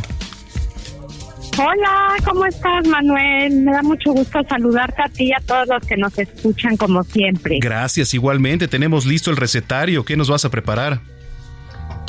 Bueno, vamos a hacer unos hojaldres de queso brie con durazno que están deliciosos y son muy buenos como para una botana o una cenita de queso panivino. Órale, me parece bien. ¿Estás listo con tu recetario? Arrancamos. Mira, vas a comprar unos duraznos, dependiendo cuántos quieras hacer, pero yo le calculo medio durazno por cada porción. Ok. Bueno, luego vas a comprar medio kilo de pasta hojaldrada, que lo puedes comprar en el súper o en cualquier panadería te lo venden. Una vez que ya tienes tu pasta hojaldrada, también vas a comprar un paquetito de queso brie o el queso que a ti te guste. Si a la gente no le encanta el brie, prefiere ponerle manchego, prefiere ponerle eh, o uno más fuerte, tipo Roquefort, también se vale. Y van a tener también unas ramitas de tomillo, Ok. bien de abeja en cantidad suficiente Ujú. Y un huevo para barnizar los hojaldres. Ok. Entonces, encima de una charola de horno, tú vas a poner un chorrito de miel con una ramita de tomillo Ajá. y unas rebanaditas de durazno, como para una sola porción en forma de rectángulo. Y unas rebanadas de durazno. Ujú. Ujú. Ya que lo tienes así, vas a extender tu pasta hojaldrada con ayuda de un rodillo y un poco de harina La pasta hojaldrada. Ujú. y lo cortas un poquito más grande que lo que tienes ahí del durazno en tu charola. Ok. Lo vas a barnizar con huevo y con un tenedor le apachurras todas las orillas para que todo se quede adentro del hojaldre, el durazno, el sabor del tomillo. Ah, y arriba del durazno ya se me estaba olvidando, le pones tu quesito, un trocito de queso brie o de queso crema o de queso manchego, lo que quieras. Ok. A ver, entonces, eh, barnizamos con huevo y presionamos. Ajá, toda la orillita para que se quede como si fuera una empanadita, la pasta hojaldre pegado a la charola. Y entonces lo metes a hornear y una vez que ves que está doradita, pues vas a despegar tu pasta de hojaldre y por encima vas a tener ya tus duraznos con miel, con el queso fundido y el aroma del tomillo. Ok. Ok. ¿Está padre la receta? Sí, sí, sí, me gustó, me gustó bastante y se me antojó. Además, eh, digo, siempre los postres, no Ah, sé por qué, pero eh, ahora que empieza a nublarse, digo, no sé si ahorita, porque aquí estamos como el conde Drácula, porque no abre la, la ventana, ¿verdad? No sabemos si está soleado o nublado, pero ya que empieza a nublarse, se empiezan a... Ah, está soleado. Eh, comienzan a antojarse esos postrecitos, ¿no? Sí. Muy bien, a que ver. bueno, esto de postre queda Ajá. bien, pero también de una botanita. Ah, Si de le botana. pones un queso roquefort o le pones un queso de cabra o un queso brie, te Ujú. sirven muy bien de botana con un vinito, está delicioso. Podría ser con un vino blanco, ¿no? ¿Cómo ves? Exactamente. Muy o bien. rosado también. O un vinito rosado. Muy bien, a ver, para la gente que nos viene escuchando, vamos a hacer el recuento. Hay que comprar duraznos, medio kilo de pasto jaldrada, un paquete de queso brie o también roquefort, el que usted le guste, una ramita de tomillo, miel de abeja suficiente y un huevo para barnizar. Entonces, encima de una charola vamos a poner un chorrito de miel con una ramita de tomillo y unas rebanadas de durazno. En otro escenario vamos a extender la pasta hojaldrada con harina y un rodillo, la vamos a extender bien. Eh, hay que cortar más grande que el durazno para que se pueda entonces adaptar. Eh, um, vamos a barnizar, ah, y el, y el huevo, el queso, perdón, también hay que, hay que expanderlo. Vamos a barnizar con huevo y entonces vamos a presionar todo para que quede bien ahí en la orillita y quede digamos como una empanada dentro de dentro de toda esta charolita, ¿no? Lo vamos a meter a hornear. Y ya que quede bien horneado, que esté doradito, lo vamos a despegar y entonces tenemos todos los ingredientes ahí, no se le olvide el queso para que también pues nos sirva de botana y le ponga un sabor único. ¿Qué tal? Pues ya sabes que eres un super chef, Manuel. ¿Qué te puedo yo decir? Ya te dije, te voy a visitar. Las haces a la perfección. Hasta se me hizo agua la boca ahorita que estaba diciendo. Oye, pues te voy a visitar ahora en la semana ahí, ¿eh? En Gastrolab. Siempre me dices y nunca vas. No, sí, ya, ya. Ya. ya más te vale que ya vayas, ¿no? ya cuando, cuando vamos a cocinar. Me ¿eh? parece muy bien. Oye, este, pues te escribo en la semana y, y te mando un abrazo. Igualmente, Manuel. Recuerden que estamos lunes, miércoles y viernes al estilo de Paulina Bascal, 11 de la mañana, canal 8 de televisión abierta, martes y jueves en Gastrolab, en los mismos canales, y que me sigan en mis redes sociales como Paulina Bascal, el de la Palomita Azul, para que no acepte invitaciones. Muy bien, pues te mando un abrazo, te mando un abrazo y estamos en contacto. Gracias, buen fin. Gracias, Manuel. Oye, y también pues, fuerza para Acapulco. Sí, mucha fuerza. Fuerza para nuestros hermanos allá en, en Acapulco que le están Sí, pasando que de por verdad. favor mal. todos, todos ayudemos. Claro que sí. Muchas gracias, Pau. Gracias, Manuel. Bonita tarde a todos. Bye. Bye, es la chef Paulina Abascal aquí en Zona de Noticias, 3 de la tarde, 14 minutos. Zona de Noticias con Manuel Zamacona.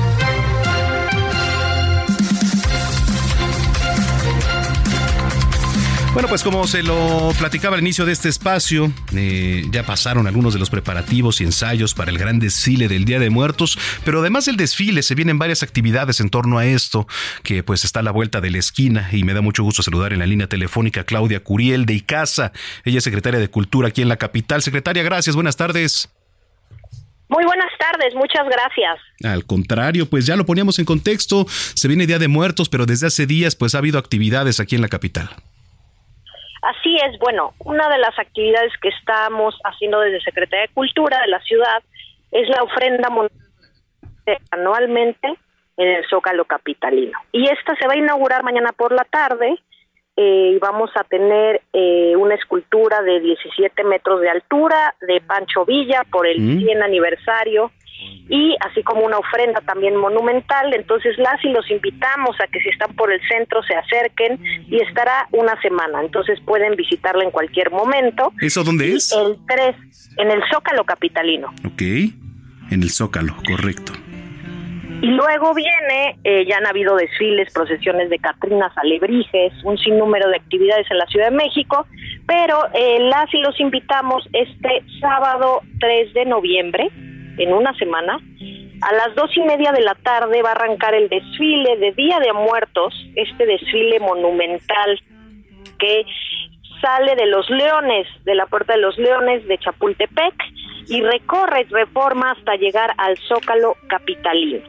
Este año van a participar más de 3.000 eh, justamente participantes entre ciudadanos, usuarios de los centros culturales comunitarios, artistas profesionales y van a haber 10 carros alegóricos, ya sabrán, eh, empujables, eh, bailables, patucadas. Entonces, las y los invitamos a que puedan ver este gran desfile, el cual convoca anualmente a más de un millón y medio de personas presencial a ver este que es sin duda el evento masivo más grande del año.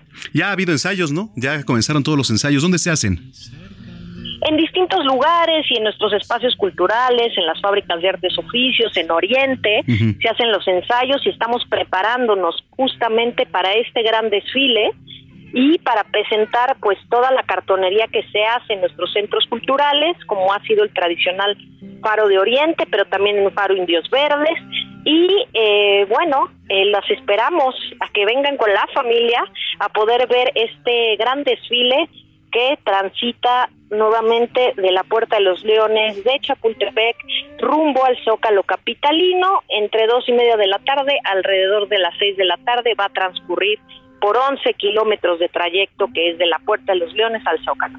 Eh, ¿Se espera algún concierto al final la de, de todo esto o No. nada más es un ingreso ahí al... No, es, es simplemente el desfile, eh, que ya es bastante, eh, con 3.000 participantes, los carros alegóricos, y como este año salieron las declaratorias de patrimonio cultural inmaterial de sonideras y sonideros, habrá un carro alegórico especial a eso, así como de los boleros, porque se decretó el Día del Bolero en México. También va a estar Pato de la maldita vecindad con eh, uno carro alegórico de cocodrilos. En fin, hay muchas sorpresas para todos los visitantes, las visitantes y habitantes de la Ciudad de México. Bueno, y esto sin duda también es eh, un atractivo turístico y generación de derrama económica aquí en la ciudad. Sí, eh, alrededor de 4 mil millones de pesos genera nada más el desfile de muertos en este fin de semana. Híjole, bueno, y a ver, estamos en el último trimestre del año también, eh, pues eh, digo, además de todo esto que ya es eh, eh, presente el Día de Muertos, pues se vienen ya los preparativos para Navidad. Viene Navidad, viene el concierto de la Orquesta Filarmónica de la Ciudad de México en Tepito, la vamos a llevar al barrio de Tepito, y también vienen muchas actividades en el Zócalo, como la verbena navideña, el concierto masivo de fin de año y muchas otras actividades que hay en nuestros centros culturales y en espacio público. Bueno, pues, eh, ¿dónde puede encontrar información la gente de lo que usted nos está platicando, secretaria? En nuestras redes sociales, que son Cultura CDMX, en Instagram, en Facebook o en nuestra misma página web. Muy bien, oiga, pues eh, le agradezco mucho que haya tomado la comunicación y si lo permite, pues estamos en contacto también ahora para el mes de diciembre. A sus órdenes y los esperamos. Muchísimas gracias. Gracias, secretaria. Buena tarde. Es Claudia Curiel de Icaza, secretaria de Cultura de la Ciudad de México. 3 de la tarde, 19 minutos. Jorge Rodríguez. Sí, Manuel, te comento en más información. Llegaron a Quintana Roo las ocho mejores jugadoras de tenis del mundo. La gobernadora de ese estado, Mara Lezama, les dio la bienvenida durante el sorteo del torneo Women's Tennis Association Finals, que tendrá actividades desde mañana 29 de octubre y hasta el próximo 5 de noviembre. El sorteo que se realizó para las primeras competencias contempló cuatro equipos con los nombres Guayacán, Majagual, Bacalar y Chetumal. Esto como un reconocimiento a esos destinos turísticos de Quintana Roo. La gobernadora aseguró que con este extraordinario evento, el estado de Quintana Roo no solo continúa reafirmando su liderazgo en turismo, sino que también se posiciona como uno de los destinos más importantes del mundo en cuanto a eventos deportivos. La WTA Finals representa el torneo más importante del año en la gira de esta asociación.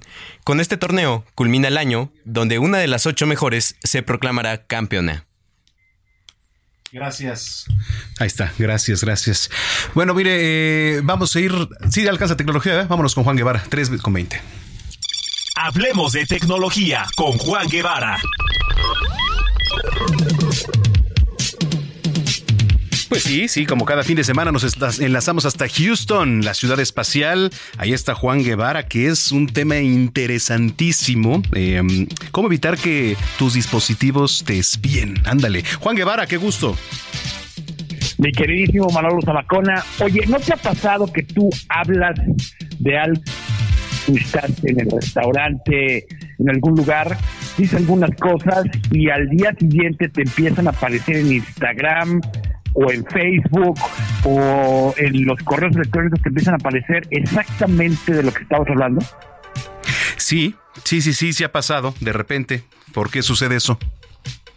Ok, bueno, fíjate que una de las cosas que utilizan los algoritmos de las redes sociales es están constantemente escuchando las conversaciones. Entonces, Instagram, por ejemplo, o Facebook tiene, eh, escucha parte de lo que tú dices, identifica de lo que estás hablando y entonces te empiezan a salir anuncios en tu feed, en, lo que tú ves en las redes sociales, y TikTok es lo mismo, y te empiezan a salir anuncios de lo que estabas hablando.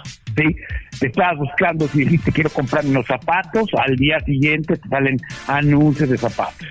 Y eh, si alguien está hablando de otras cosas, de un disfraz de Halloween, le salen todos los disfraces de Halloween. Y, es lo que, y lo que pasa es que las redes sociales en general lo que hacen es, tienen conexión con el micrófono tienen conexión con las interacciones que nosotros buscamos, nuestras búsquedas en, en Google, por ejemplo, y en base a eso empiezan a enviarte lo que ellos ah, dicen que son eh, anuncios personalizados.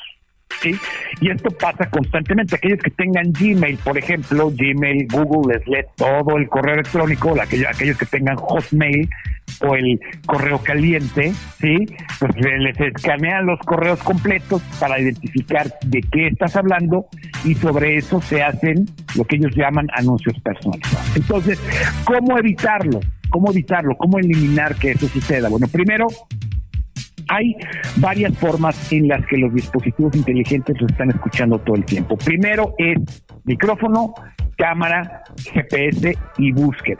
Son esas cuatro cosas. Micrófono, cámara, GPS y búsqueda. Entonces, lo primero que yo les recomiendo es eh, Instagram, Facebook y TikTok que, que no tengan acceso al micrófono. Es decir, elimínenle en los ajustes del teléfono el acceso al micrófono.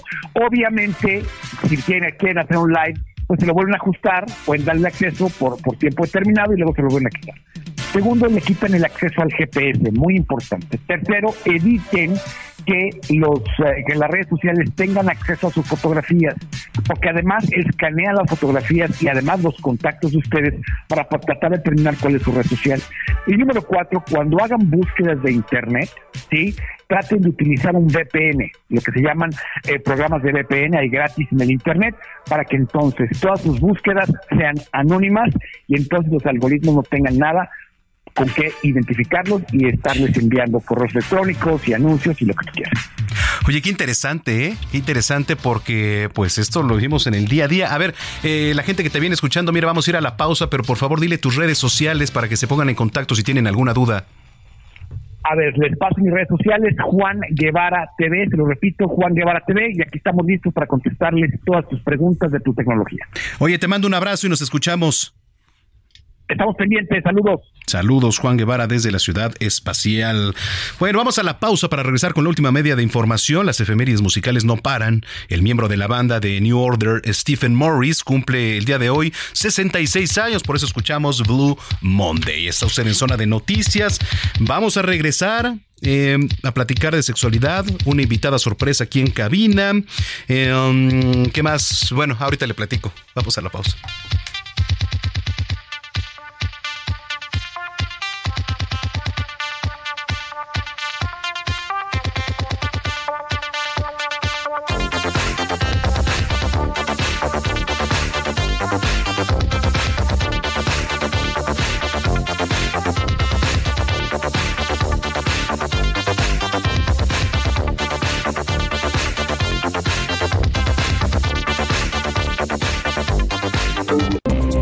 Estamos de regreso en Zona de Noticias con Manuel Zamacona por El Heraldo Radio.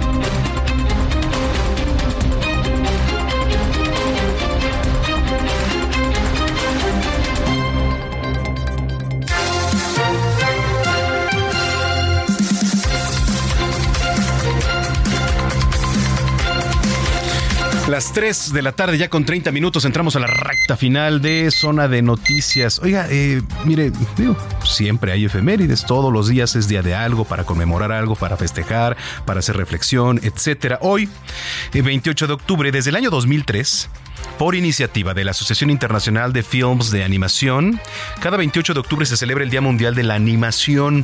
Y bueno, pues esta fecha corresponde a la conmemoración de la primera proyección pública de cine animado.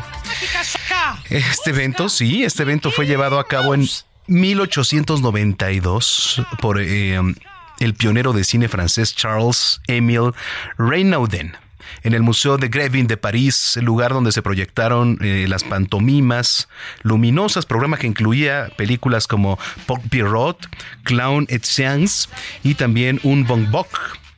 Entonces, bueno, pues eh, digo, interesante este día de la animación. Um, con la llegada del cinematógrafo Teatro Óptico cayó en decadencia, el Museo Grevin termina con un contrato y bueno, pues de ahí se vienen muchas cosas, ¿no? Son muchos los países que se unen a esta celebración, la cual se convierte en un espacio propicio para fortalecer iniciativas culturales en el ámbito de la animación, pero a ver cómo ha ido creciendo ahora con el paso de los años, el uso de las nuevas tecnologías, hasta parecer realista el tema de las animaciones, ¿no? Entonces digo, curioso, pero pues sí, hoy 28 de octubre se celebra el Día Mundial de la Animación.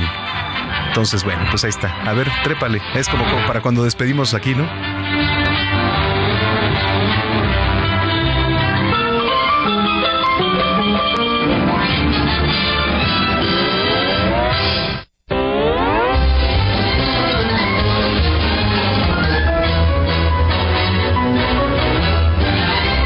Bueno, pues eso es todo, amigos. Vámonos. Eh, Jorge Rodríguez, ¿nos traes un poquito más de información? Sí, Manuel, una actualización del conflicto en Medio Oriente, precisamente la, la, guerra que se desató entre Israel y el grupo terrorista Hamas.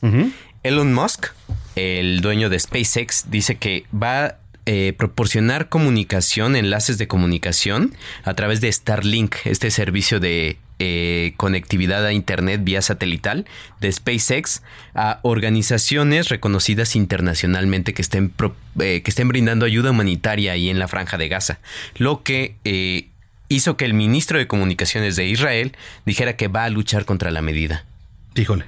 Bueno, pues ahí estás se están interviniendo también y pues como también, bueno, ahora en estas guerras o la guerra actual eh, viene interviniendo también mucho las redes sociales. ¿Por qué digo esto? Porque se pueden saber también en tiempo real cómo va todo. Y estos, estos superhombres, ¿no? Superhombres y supermujeres que con este, este potencial económico pueden intervenir básicamente en cualquier conflicto y en cualquier situación, como fue precisamente en la guerra de Ucrania, donde también a través del servicio de Starlink, que es el servicio de, de internet satelital, dio... Eh, proporcionó Internet a las fuerzas, a las fuerzas de, guerra de Ucrania. Totalmente. Gracias, Jorge. Más temprano hablamos con el diputado del Congreso de la capital, Jesús Esma, eh, quien milita en el Partido Verde, pero hizo un balance sobre la contienda interna de Morena para elegir al coordinador de los comités de la 4T en la capital y remarcó que las encuestas colocan a Omar García Harfush como el mejor posicionado. Muchas gracias por esta, por, esta oportunidad y le mando un saludo a todos los que nos escuchan. Bueno, antes que nada, eh, eh, quiero agradecer siempre a mi partido por darme la oportunidad de esa libertad de, de, inclinarme a quien yo considero quien debe de coordinar esta esta transformación de la, de, la, de la cuarta transformación en la Ciudad de México, que evidentemente es Omar García Jafush, y yo lo conozco ya desde hace muchos años, pero creo que los hechos hablan por sí solos. Eh, Omar como secretario de Seguridad Pública regresó esa tranquilidad que tanto añorábamos quienes habitamos la Ciudad de México y, que era tan necesaria. Y conoce como secretario de Seguridad Pública cuando estuvo en esta secretaría la base del tejido social de los capitalinos y pudo recorrer todas las alcaldías, saber las necesidades, no solamente una como eh, otros candidatos. Y por eso creo que Omar debería y de ser el, candidato, bueno, más bien el coordinador de esta cuarta transformación.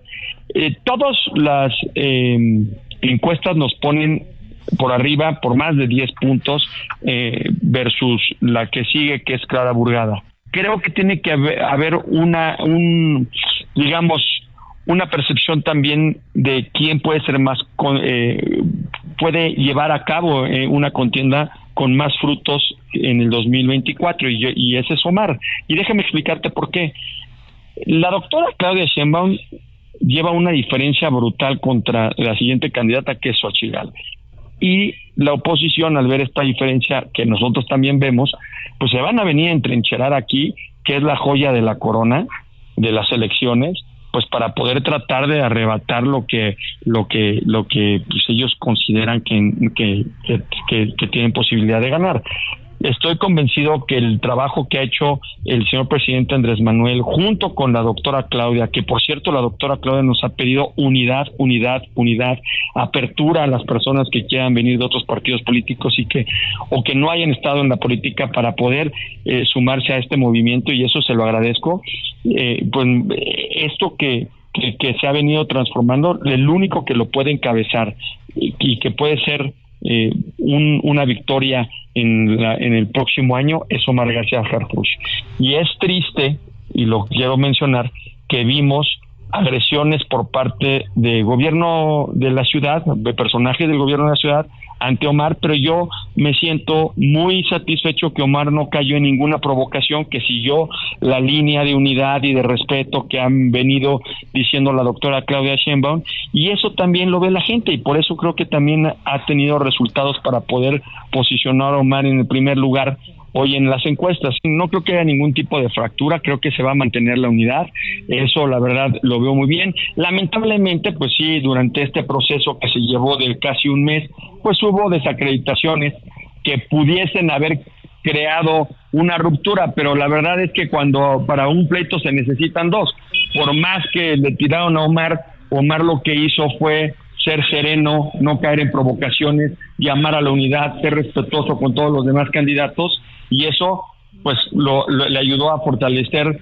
en su imagen y por supuesto lo que quiere la gente, porque la política pues tristemente está muy distanciada de los ciudadanos, eh, ya los ciudadanos no quieren vernos pelear, ya la corrupción, los excesos ya están hartos. Y creo que alguien que puede recuperar esa confianza hacia la política y hacia los políticos es Omar García Carlos. Hoy sería la contienda contra Santiago, pero contra Santiago Taboada pero la verdad es que independientemente de quién le pongan, pues eh, teniendo Omar lo que sí se, se, tiene es una posibilidad de triunfo tajante y eso sí no lo vería yo o no lo veo yo si la candidata fuera eh, eh, Clara Burgado. Nosotros somos muy respetuosos a quien quiera apoyar. Evidentemente tenemos una candidata que se alistó, que es Mariana Boy, una mujer extraordinaria con una capacidad enorme eh, que pues, tiene sus seguidores en el Partido Verde, pero creo que cada día nos hemos ido inclinando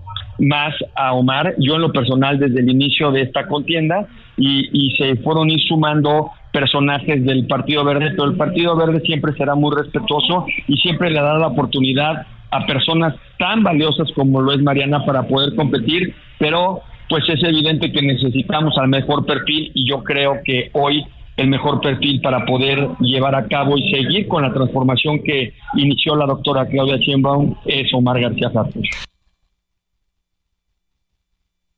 Bueno, pues ahí está parte de la eh, entrevista esta mañana con el diputado del Congreso de la Ciudad de México, Jesús Sesma. 3 de la tarde, 39 minutos.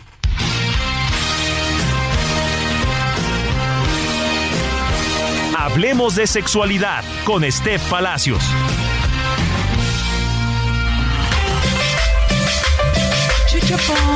Te nos fuiste, te nos fuiste del otro lado del mundo. ¿Por qué te nos fuiste, Steph Palacios? Andamos haciéndonos una maestría en sexología, o sea, haciendo más fregonas para seguir hablando de estos temas que a todos nos interesan. Oye, qué fregón, ¿eh? Oye, se viene además Halloween, disfraces, de repente entras en rol de pareja. Cuéntanos. Sí, la verdad es que sí, y, es importante que toquemos este tema porque justo en Halloween como que la gente se anima a jugar un poco con los juegos de roles y nadie tiene en cuenta que esto lo podemos hacer todo el año, como que en Halloween como que nos despelucamos y nos atrevemos a hacer y a usar cosas que no nos atrevemos todo el año y es importante que usemos este tipo de disfraces, ¿no? En, eh, en, en nuestro día a día para salir de la rutina, ¿no? Luego siempre me preguntan, ¿un tip para salir de la rutina? Hay muchos juegos y cosas que podemos hacer como parte de la diversidad en la sexualidad y uno de ellos justamente son los disfraces, así que hay que aprovechar esta época, pero por supuesto todo el año para salir de esta rutina y disfrazarnos en pareja. ¿Tú lo has hecho? No, la verdad es que no, no, acostumbro. Me vería ridículo, la verdad, digo, ¿para qué miento, no? no Justamente eso, primer tip para disfrazarse es establecer un objetivo, qué queremos, qué se nos antoja, hablar con nuestra pareja de nuestras fantasías, ¿no? Por ejemplo, a lo mejor se me antoja ser sumiso o se me antoja eh, disfrazarme de bombero, de policía, de maestro, de colegiala, ¿no? ¿Qué objetivo tenemos con este disfraz? Lo segundo es quitarnos de prejuicios y, y dejar de decirnos a nosotros mismos que vamos a hacer el ridículo, porque les prometo que a nuestra pareja por seguro les va a encantar, además de que va a ser algo súper divertido. Y tres, pues obviamente hay que preparar el ambiente, el disfraz, ¿no? Poner una manzana ahí del escritorio si somos colegialas o maestros, hacer el ambiente algo divertido. Y, y créanme, y créanme que con esto lo van a pasar increíble no solo en Halloween, sino en general en todo el año en pareja. Ok, oye, a ver, ¿qué recomendaciones, por ejemplo? A ver, yo les recomiendo, por supuesto, que también si no quieren gastar, pueden hacerse un disfraz con lo que tienen en su casa. Ejemplo, si se van a disfrazar de maestra, pueden utilizar una camisa blanca que tengan en el closet, una minifalda, unos buenos tacones, unos lentes, ¿no?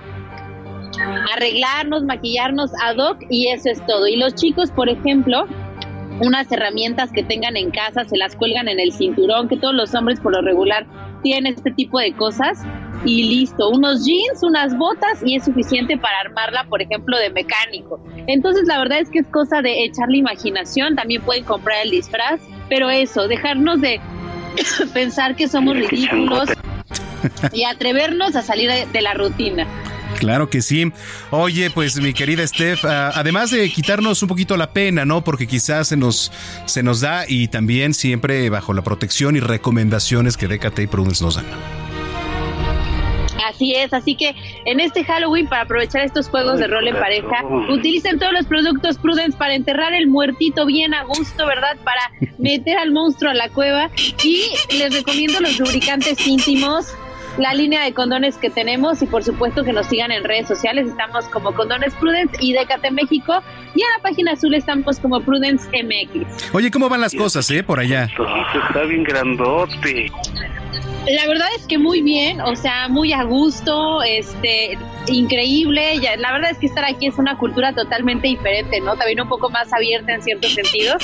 Entonces, la verdad, muy bonito, pero como dice el dicho, como México, no hay dos. Totalmente. Oye, te mando un abrazo, qué gusto saludarte. Tus redes sociales. Mis redes sociales, Steph Palacios M, en Instagram, Steph Palacios, ah, bueno, y en todas las demás, Facebook, Twitter, TikTok, en todos lados me pueden encontrar. Steph Palacios en mi canal de YouTube y con muchos tips e información, por supuesto, de Prudence también. Bueno, te mando un abrazo. Igualmente, bye. Gracias, Steph Palacios desde España, señores, señores. 3 de la tarde a 44 minutos.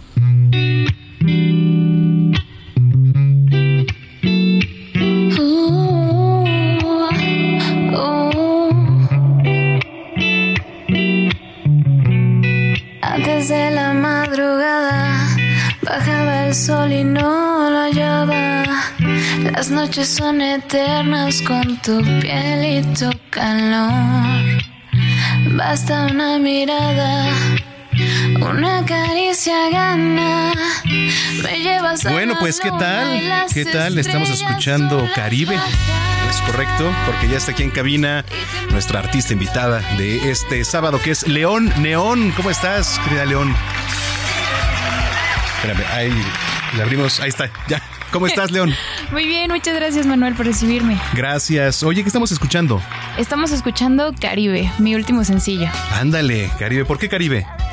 Eh, porque es una canción que tiene la intención de dejarte con una sensación caliente, Ándale. cálida. Ahorita que venimos de, que venimos de eso, venimos de- de entonados. temas un poquito este elevados. Oye, a ver, pero pues cuéntanos un poco de esta canción. ¿Por qué, por qué estamos escuchando esto? Pues es una, una canción que fue eh, algo que ya queríamos experimentar. Eh, de este lado aquí está el productor. Entonces ya era algo que urgía y fue algo que nació muy, muy, bueno, no puedo decir rápido, pero como mágicamente, ¿no? La melodía, todo, incluso la, cuando se grabó la batería y la trompeta fue algo, bueno, exquisito. ¿Ah, sí? sí. Oye, eh, ¿qué género podemos eh, describir esto? Ah, me- a mí me costó mucho trabajo así en Spotify cuando te dice que mandes el pitch. Es como, ¿qué género es? Ajá. Y te saca como 50, ¿no? Sí. Eh, yo diría que es eh, latino, jazz beat. Eh, un poquito de trap, quizá por ahí, por la los patsitos. eh, yo diría que por ahí va. Por ahí va. por ahí va. Oye, ¿cómo comenzaste? ¿Por qué, ¿Por qué te gustó la música? ¿Cuándo decidiste, oye, ¿sabes qué? Quiero dedicarme a esto. Pues desde muy chiquita tomé, tomé el rumbo. Ajá. Mis papás sabían, no va a ser abogada, no va a ser doctora. Mis papás también se dedican a la música. Ellos me compartieron todo este amor, toda esta pasión. Y creció mucho hasta que yo fui tomando rumbo, formé parte de una banda. Después eh, me uní con el productor para hacer algo eh, mucho más pop, mucho más. Eh, ¿Cómo diríamos? Mucho más electropop. Electropop. Y entonces, después, ¿esto ¿es tu primera canción? No. No, esta ya es la cuarta. Esta es la cuarta canción. Oye, y este, mm, ¿dónde te vas a presentar? O bueno, la podemos escuchar en Spotify, en todas las redes. En todas las redes, sí, así es. En todas las redes. Oye, ¿dónde te has presentado? Cuéntale a la gente para que te conozca un poquito más. Este, ¿dónde te has presentado? ¿Qué planes tienes ahora? Pues eh, fíjate que estuve en un evento muy interesante eh, que era de Sound Girls, que es un grupo eh, de mujeres que se apoyan entre sí para eh, estar dentro de la industria del audio. Eh, es decir, se enseñan unas a otras, eh, vaya, como en este campo que no te lo da la teoría, ¿no? Sino Claro. la práctica.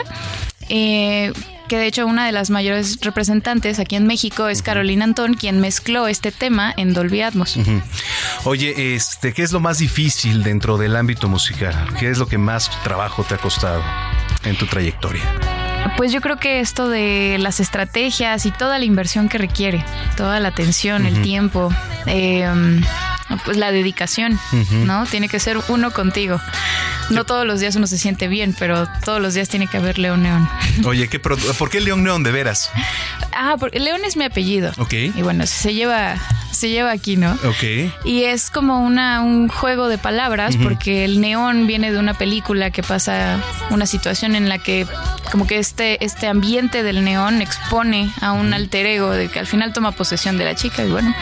Pero aquí siento que es algo muy similar cuando hay una canción, cuando hay algo en el escenario.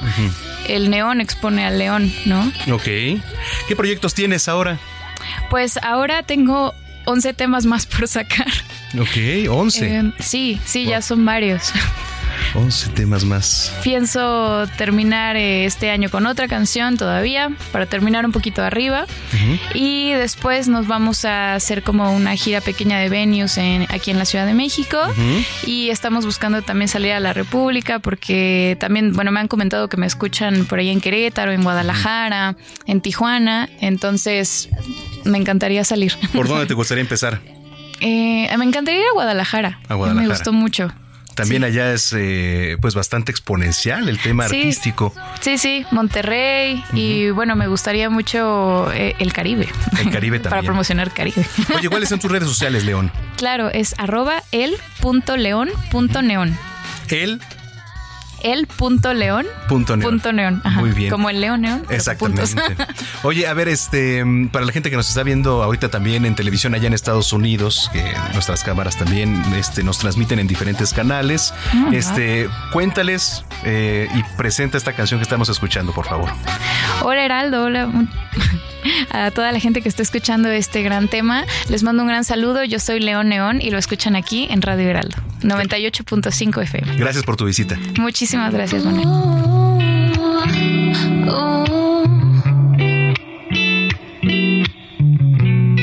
Antes de la madrugada bajaba el sol y no lo hallaba. Las noches son eternas con tu piel y tu calor. Basta una mirada, una caricia gana. Me llevas a la luna y las estrellas solas bajan. Y te miro y no me quiero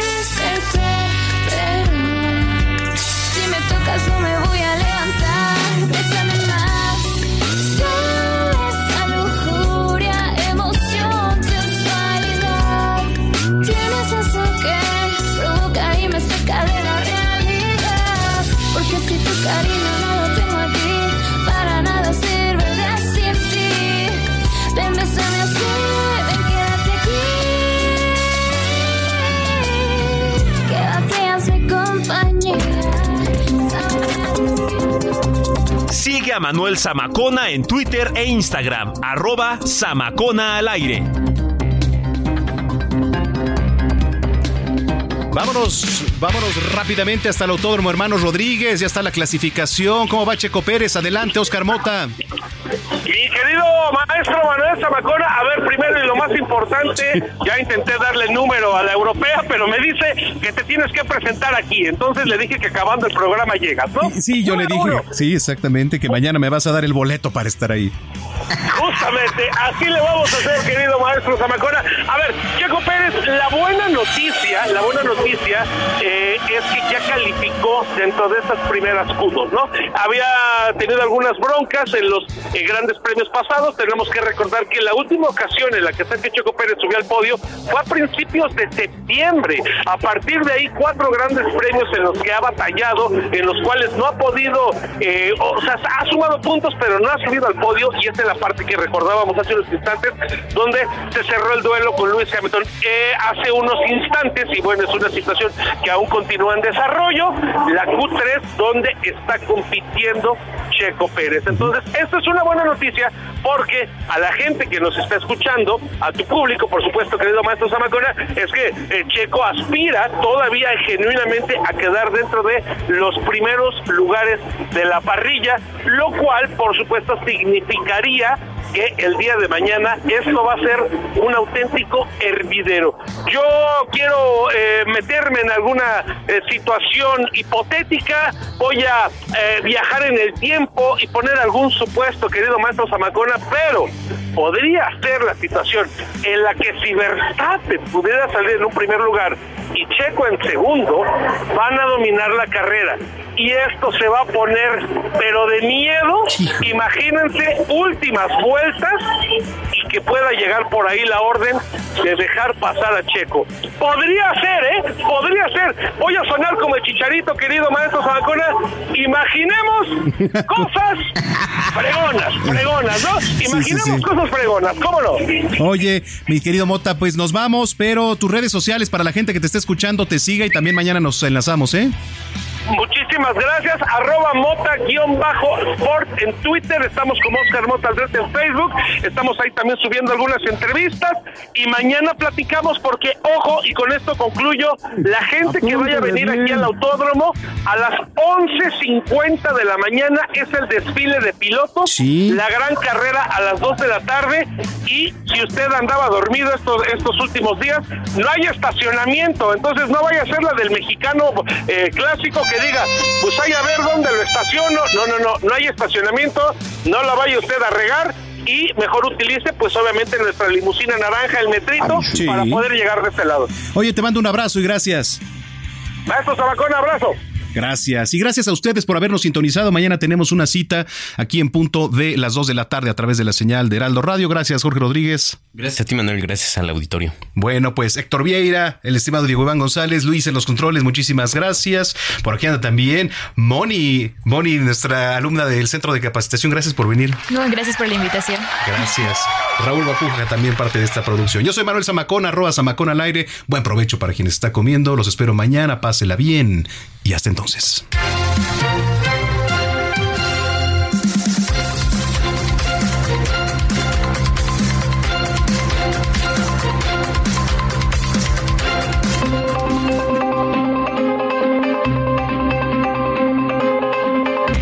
El Heraldo Radio presentó Zona de Noticias con Manuel Zamacona.